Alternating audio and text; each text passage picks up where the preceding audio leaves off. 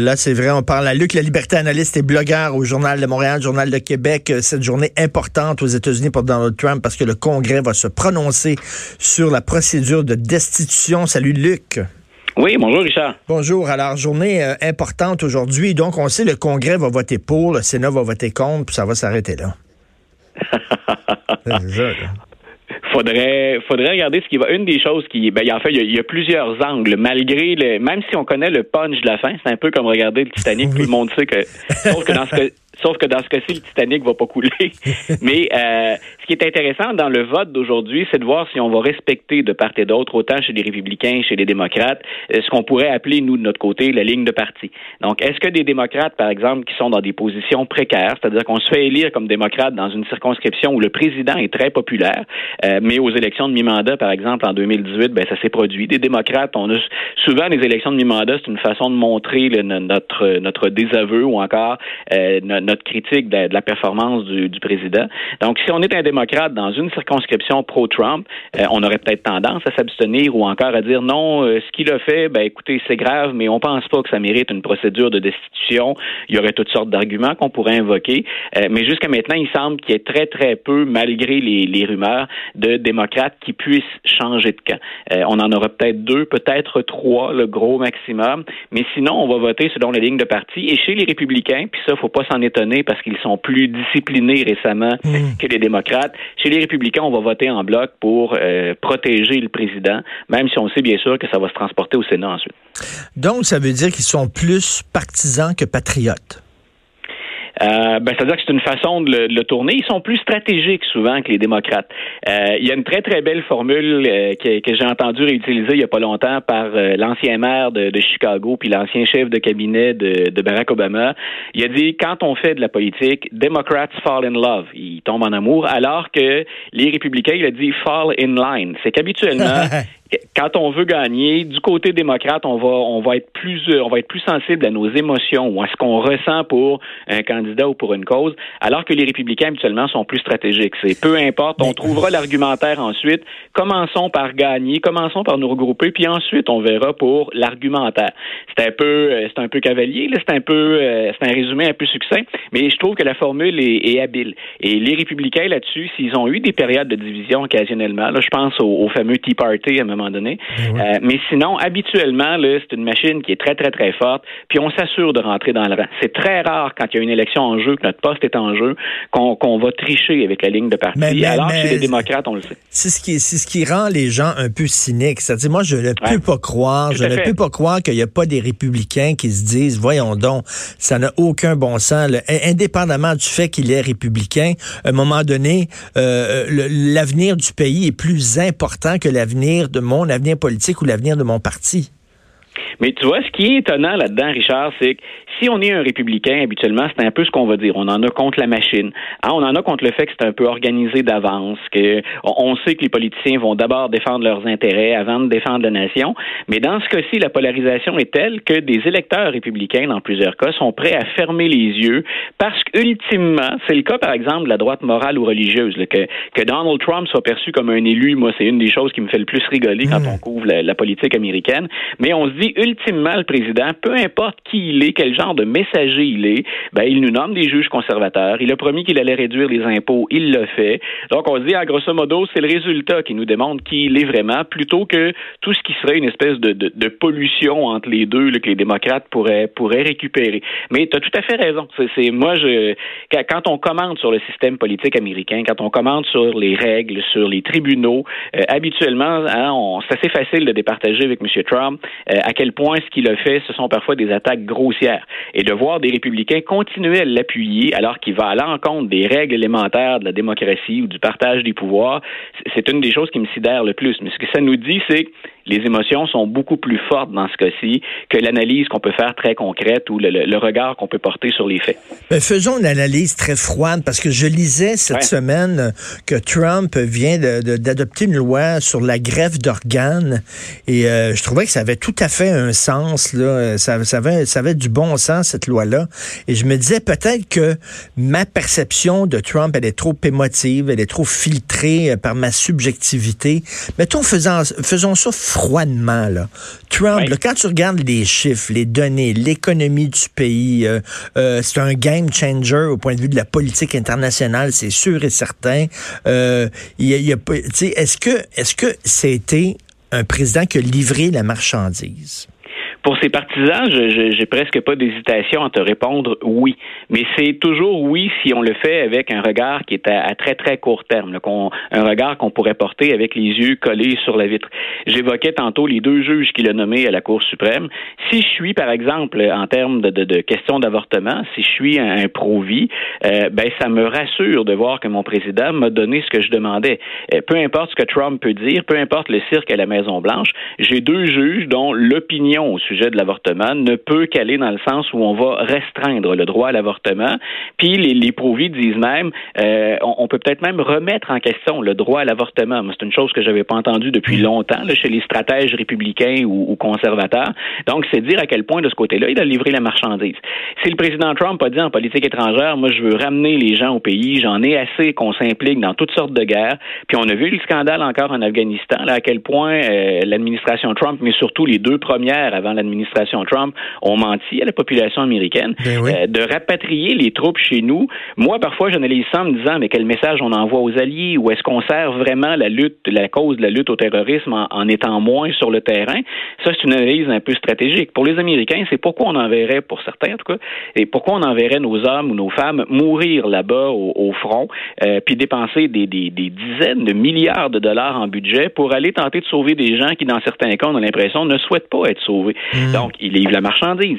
Euh, si on si on craignait, par exemple, la menace que peut représenter pour les États-Unis puis pour une partie de l'Occident euh, l'expansion chinoise, les, fameuses nouvelles routes de la soie, ben dans ce cas-là aussi, M. Trump a euh, finalement haussé le ton, hein, puis à sa manière coutumière, là, il, a, il, a, été, il a, il a, frappé dans le tas en se souciant pas nécessairement de récupérer ou de ramasser les, les, les dégâts par la suite, puis de me faire dire juste avant Noël, on est sur le bord d'une entente, hein, il y aura une trêve dans les euh, dans les tarifs commerciaux, puis il y a possibilité d'une entente, euh, je peux trouver que ça, c'est drôlement intéressant. Même chose si euh, on signe le fameux accord de, libre-échange.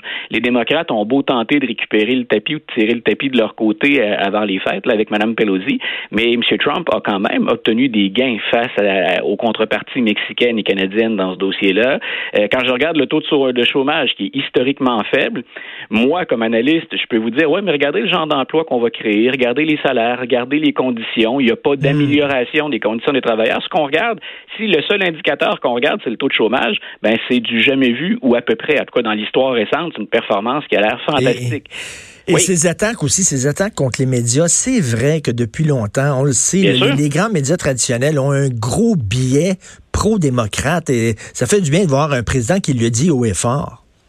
Voilà, le problème, c'est toujours, moi, ce que je trouve là-dedans, dans l'emportement, mais il a été très habile là-dessus, Donald Trump. Il le sait que les gens ont euh, des, sont, sont, très, très critiques des médias, puis pas juste aux États-Unis. Partout en Occident, on revoit maintenant nos façons de s'informer. Euh, le prof en moi va te dire, ben des fois, j'aimerais mieux que, puis c'est un message que je passe à nos jeunes, de nous assurer, tant qu'à aller lire ailleurs que dans les grands médias traditionnels, euh, au moins prenez des sources fiables. Ben on s'embarrasse pas toujours de, de on s'embarrasse pas toujours de ça. Mais oui, les médias qui ont euh, qui, sont en guerre. Puis aux États-Unis, c'est beaucoup de sous. Puis c'est, on le sait à quel point pour œuvrer dans, ce milieu-là, ça coûte cher faire de l'information. Ben on s'est livré à une course au clic, puis à une course aux, publicités ou aux publicitaires. Puis parfois on s'est un peu emporté. on a traité de l'information de façon très très très spectaculaire euh, plutôt que d'aller vers des sujets de fond. Euh, les journaux paient bien sûr pour certaines de leurs faiblesses. Ça enlève pas pour des journaux comme le Washington Post ou le New York Times que ce sont parmi les grands journaux, les rares journaux à faire du vrai journalisme d'enquête. Mais comme ils ont été pris eux aussi dans ces affrontements-là, puis cette course-là au sensationnalisme, ben M. Trump a beau jeu après de dire aux gens qui font pas de la nuance, euh, ce sont des fake news. Parce qu'effectivement, il y a à certains moments des écarts de conduite très sérieux qu'on a reproché à ces journaux-là. Tout à fait. Et écoute, euh, j'ai lu euh, cette semaine que les appuis pour Donald Trump ont jamais été aussi forts, aussi élevés. Donc, ça lui fait pas mal toute cette procédure de destitution-là. Non, puis c'est là où les démocrates sont un peu coincés, hmm. Richard, à mon avis, c'est qu'ils euh, n'avaient pas le choix d'accuser Donald Trump. Hein. C'est une chose, je pense, que j'ai déjà mentionné dans, dans une discussion avec toi, mais devant autant de faits puis de, d'attaque contre le système, les démocrates étaient comme condamnés à faire une procédure de destitution. Sinon, c'était oublions ça cette procédure-là, sortons ça des, des, livres puis on va plus y recourir jamais. S'il y a un président qui mérite ça dans l'histoire américaine, c'est bien Donald Trump. Mais quand on regarde les perceptions, ben les partisans de Donald Trump ne font que s'enrager encore plus finalement en disant regardez à quel point c'est malhonnête. J'ai bien rigolé d'ailleurs quand M. Trump hier a dit euh, dans, dans, sa déclaration quand il a écrit à Nancy Pelosi en disant finalement qu'on le traitait moins bien que les sorcières de Salem en 1692. euh, J'ai pas pu faire autrement que d'y aller d'un éclat de rire. Euh, mais chez ses partisans, ça trouve un écho. Pour eux, on est malhonnête contre Donald Trump et il semble même que ça, ça fait bouger l'aiguille un petit peu. le président, pour une rare fois dans son mandat, il atteint 45% de taux d'approbation dans, dans un, sondage. Donc, il n'a jamais franchi la barre du 50, mais il n'a pas besoin pour gagner en 2020 de, de franchir la barre du 50. Il doit tout simplement préserver les acquis de 2016 dans certaines circonscriptions. Et ça, les républicains le savent très bien. Donc, écoute, il pourrait gagner en 2020, là. Tout à fait. Je, je crois que c'est la semaine dernière où j'ai fait un petit texte là-dessus en disant d'abord, ne sous-estimez pas du tout la machine Trump. Peut-être qu'on a pu être surpris, puis moi, je faisais partie des gens qui ont été surpris. On été surpris par sa performance en 2016, mais son équipe est bien meilleure qu'elle ne l'était au même moment en 2016. On sait exactement où frapper et qui frapper par nos publicités, par nos messages, par notre campagne de séduction. D'ailleurs, ce soir, pour ceux qui veulent avoir quelque chose d'un peu... Euh. Trump, il nous épate toujours, hein, des fois, par c'est assez exotique. Euh, dans ses rassemblements politiques, ce soir, il va être au Michigan. Et pour, euh, pour faire un petit peu une contrepartie aux, mauvaises nouvelles qu'on va avoir aujourd'hui, ce soir, lui, il y va avec un Merry Christmas Rally au Michigan. Donc, il a besoin de gagner le Michigan en 2020. C'est pas étonnant que pour jeter de l'ombre sur la procédure de destitution, il s'organise un gigantesque party avec Mike Pence au Michigan, qui est un État pivot. Donc, c'est un, un incontournable. Puis, il va en profiter. Il va sûrement nous dire que c'est grâce à lui qu'on est encore capable de célébrer Noël aux États-Unis. Je savais pas que ça avait été remis en question, mais c'est une des phrases fétiches qu'il ressort. Et, ce qu'il va, et ce qu'il va nous dire, M. Trump, ce soir, c'est à quel point les, démocrates sont hypocrites. Et on prévoit même un montage. Euh, je, vais le surveiller du coin de l'œil, c'est certain, ce soir. Un montage des, meilleurs extraits de démocrates qui étaient contre la destitution de Bill Clinton en 1998. Et comme on va les présenter hors contexte, on, peut deviner qu'on va, ça va être favorable, bien sûr, à tous ces démocrates qui, vont s'exprimer.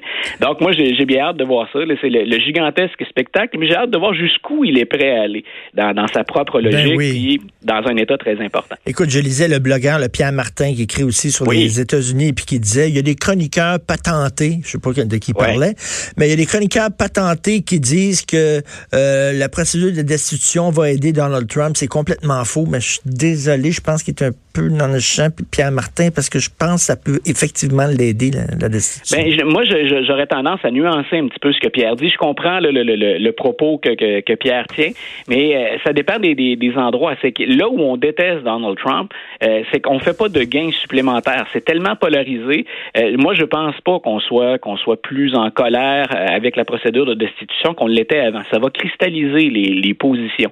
Mais il y a dans certains endroits où Donald Trump a été populaire, je pense au Michigan puis au Wisconsin, on a fait des focus groups récemment, des, des, groupes témoins, et, malgré tout ce qu'il a fait, il y a des gens qui étonnamment étaient passés dans leur vote, dans leur intention de vote, ils avaient voté pour Obama, puis ils ont basculé pour Trump. Tous ces gens-là disent, on est plus convaincus que jamais d'avoir fait le bon choix. Donc, hmm. on, verra. Mais tout, ce que tout ce que Pierre Martin et moi on peut dire, c'est à quel point ça risque d'être serré à la prochaine élection. Puis l'autre aspect parfois qui nous manque, c'est ben, est-ce que ceux qui sont pas allés voter en 2016 et qu'on pense être des progressistes déçus, est-ce que les démocrates parviennent à les faire sortir? Est-ce qu'on va être capable de leur arracher hein, ce déplacement pour aller euh, inscrire leur choix en faveur du candidat ou de la candidate démocrate? Mais c'est, ce serait bien maladroit de dire que M. Trump, cette procédure-là, lui nuit à la grandeur du pays. Et si ça lui nuit en Californie, ben écoute, en Californie, il pensait pas gagner de toute façon, donc c'est pas c'est pas très grave. Écoute, euh, merci beaucoup. Passe de belles fêtes. Joyeux Noël, Luc. Euh, tire la plug. On se reparle en janvier. Merci, Luc La Liberté. Super, de belles fêtes à toute ta famille et à toi aussi. Merci, salut. Bye.